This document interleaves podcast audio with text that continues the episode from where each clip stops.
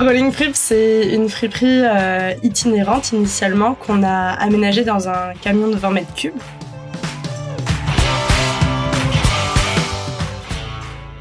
Bienvenue à toutes les personnes curieuses qui aiment les belles histoires d'hommes et de femmes entrepreneurs. Je suis Coralie, je pilote Altavia Foundation. À chaque podcast, laissez-vous embarquer dans les coulisses d'un micro-commerce et de son créateur. Son quotidien, son ambition, ses freins, ses fiertés. Prêt à être inspiré C'est parti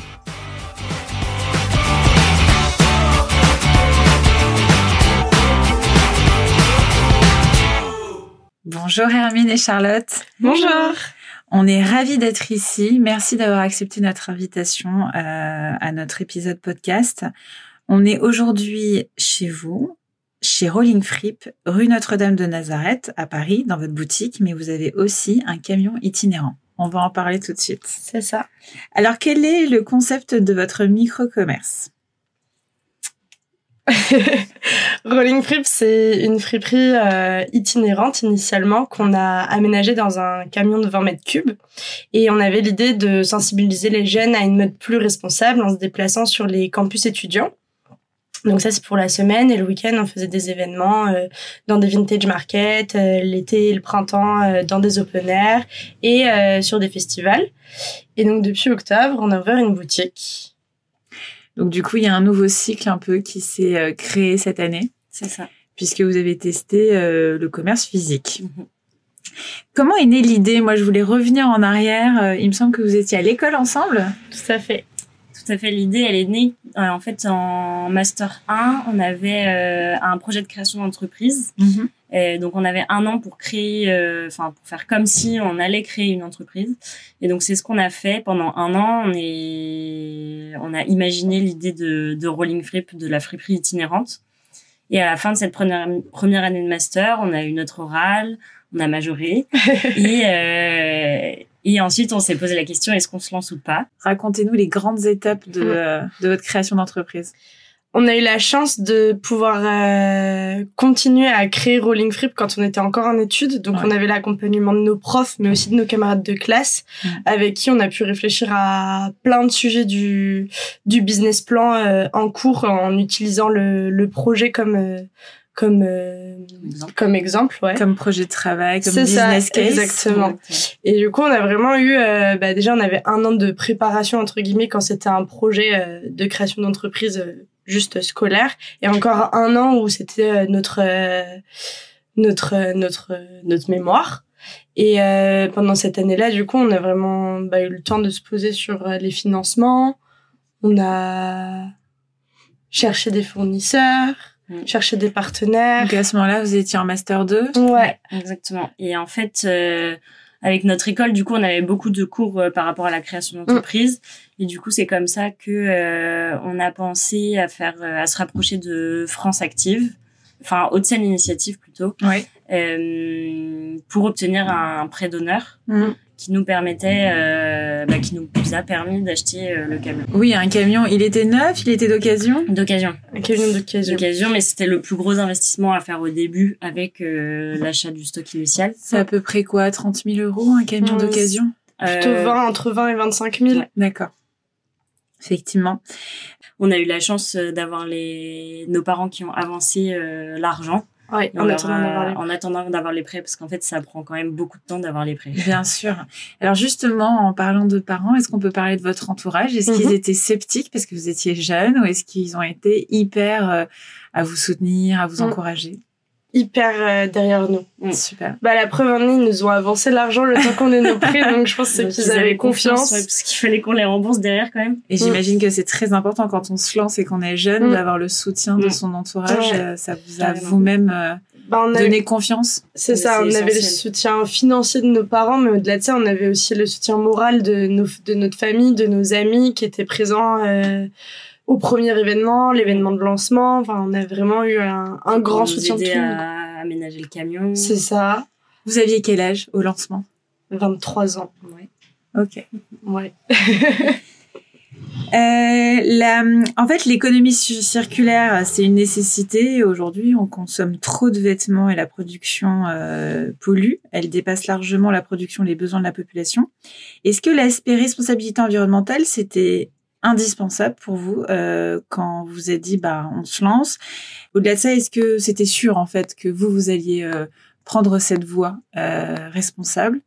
Est-ce que c'était une évidence pour vous? Et est-ce que, euh, deuxième question, il y en a deux dans une, est-ce que ça nécessite une sensibilisation de votre part euh? Ce projet, il est né, en fait, on avait la problématique euh, comment euh, comment proposer une alternative mm. euh, à la fast fashion, à la fast fashion aux pour, jeunes. pour les jeunes. Donc il y avait vraiment cette cette cible jeune qui ouais. faisait partie de votre concept. C'est ouais. ça parce que c'est ce sont les jeunes qui sont les plus grands consommateurs de de fast fashion mm -hmm. parce que c'est pas cher et que c'est tendance. Et donc euh, voilà, nous c'était vraiment notre objectif principal, c'était d'apporter une alternative. Donc euh, oui, la responsabilité environnementale, c'était le premier problème auquel on voulait répondre. Mmh, mmh, Tout à fait. D'où le fait d'être présent à la sortie des écoles, mmh. c'est tout votre positionnement. Euh... Ouais. Et sur par rapport à la deuxième question, comme on a la chance de, de entre guillemets, d'aller euh, sur les campus, ça nous de base, ça nous tenait à cœur de sensibiliser les, les étudiants des campus sur lesquels on allait. Et du coup, c'est quelque chose qu'on proposait de faire des petites tables rondes autour de l'impact de la mode, tout ça avec les étudiants.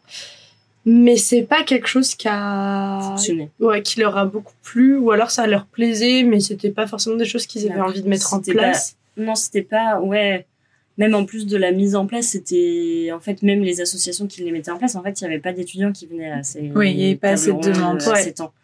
Et donc, en fait, c'était pas la priorité des élèves euh, d'aller à ce genre de d'événements. Ouais. ouais. Qui est dommage parce que les peu qu'on ait fait avec les peu d'étudiants qu'il y avait, il y en avait beaucoup qui n'étaient pas conscients de l'impact de Chine, par exemple, euh, enfin de plein d'impacts différents. Donc. Et c'était intéressant, il y avait des échanges intéressants. Mm, mm, mm. Euh, quels ont été euh, les freins que vous avez rencontrés? On parle d'un camion itinérant au départ, il y a des autorisations à demander. Est-ce que ça a été un, un, frein, une contrainte importante, mm. ces demandes d'autorisation Est-ce qu'il y en a eu d'autres? Ouais. les plus grosses, les plus gros défis qu'on a eu et qu'on n'a toujours pas relevé, c'est réussir à, à, avoir une autorisation de la mairie de Paris pour poser le camion dans sur une place, euh, dans une rue, euh, n'importe où dans Paris, quoi. Mm. Et ça, euh, c'est pas quelque chose qu'on avait anticipé Ouais, et ça, on a abandonné parce que trop, trop d'efforts en termes de paperasse à faire et puis euh, que des refus, donc. Donc vous restez en dehors de Paris. En dehors de Paris, on va sur les lieux euh, plutôt privés au final. Mm. Est-ce que vous pouvez nous en citer quelques-uns des lieux? La rotonde. Ouais. la rotonde euh, dans le 19e. Oui. Et euh, après, s'il y a quand même deux villes où on arrive à aller, c'est Mm. à Montreuil. Mhm. Euh, Donc Montreuil, dans le ils sont- 93, Ouais. je précise pour ceux Ouais. qui habitent pas en Ile-de-France.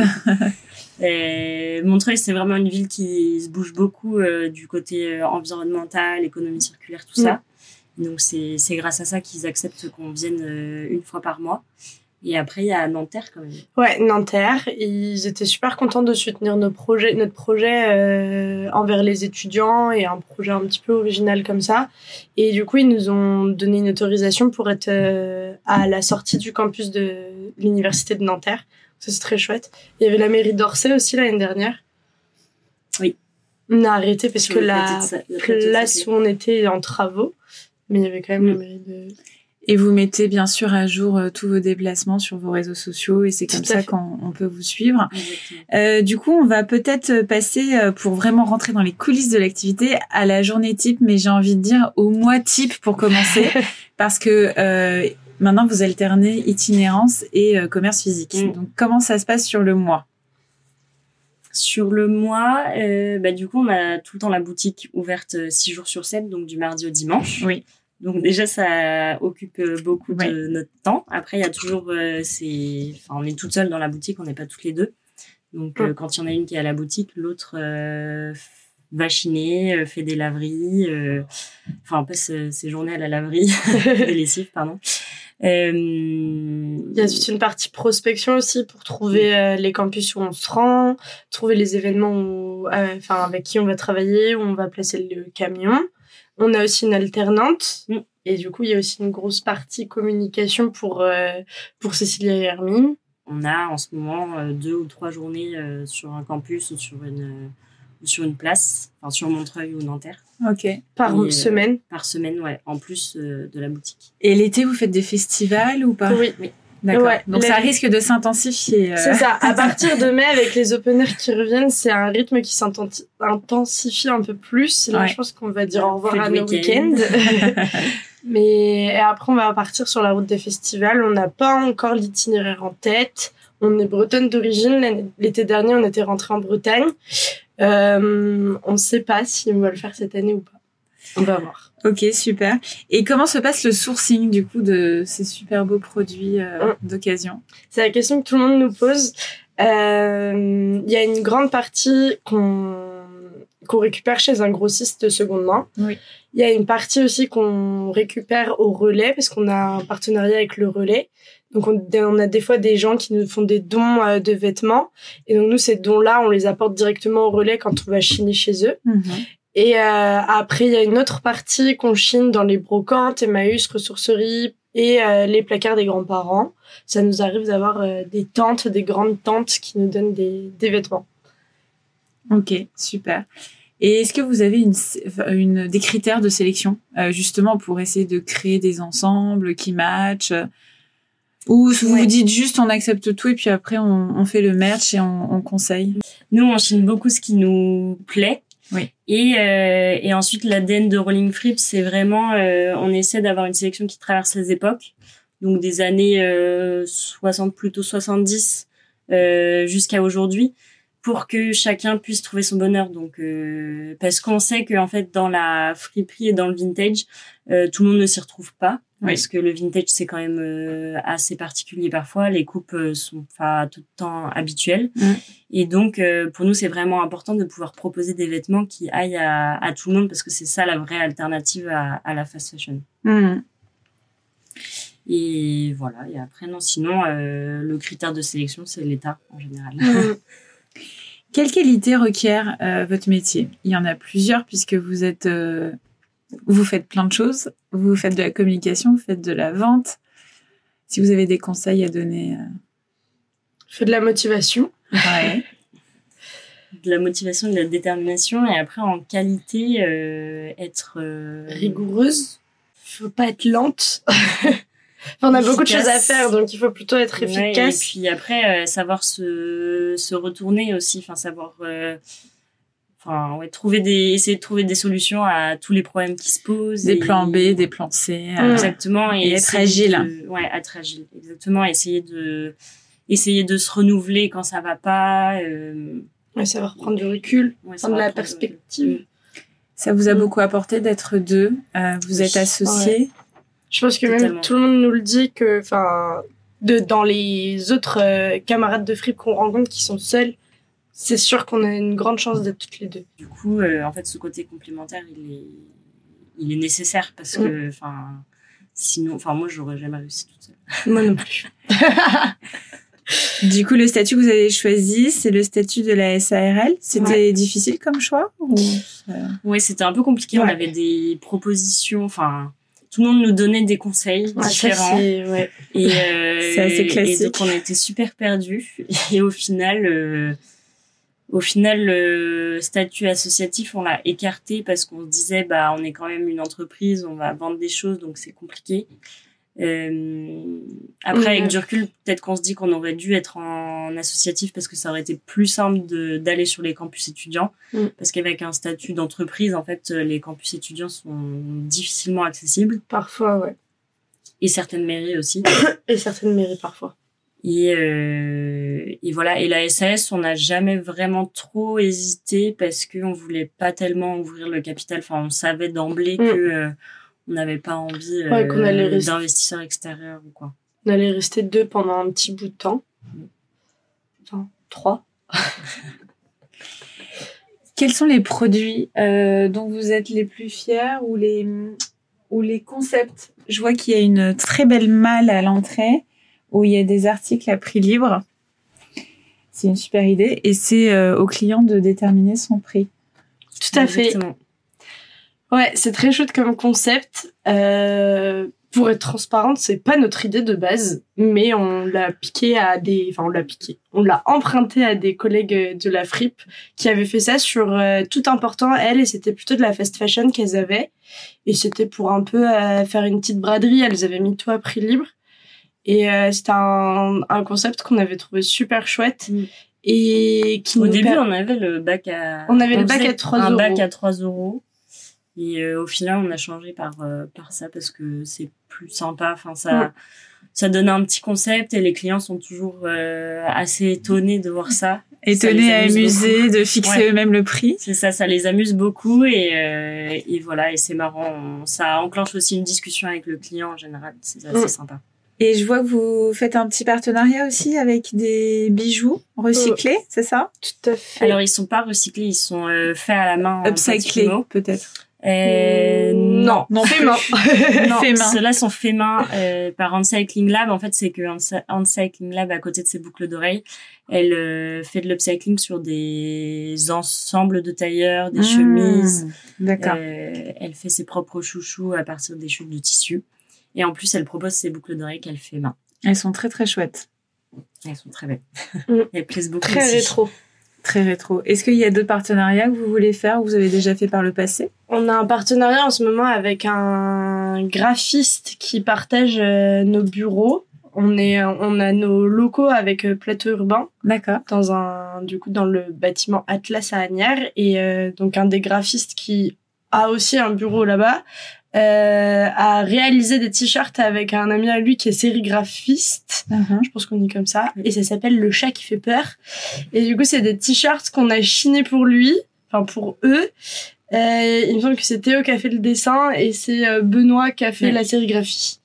Super, ça a fonctionné, ça a marché. Ça fonctionne euh, petit à petit. On est contente euh, bah, de pouvoir de pouvoir lui donner un petit emplacement dans notre boutique et de l'aider quoi. Mm.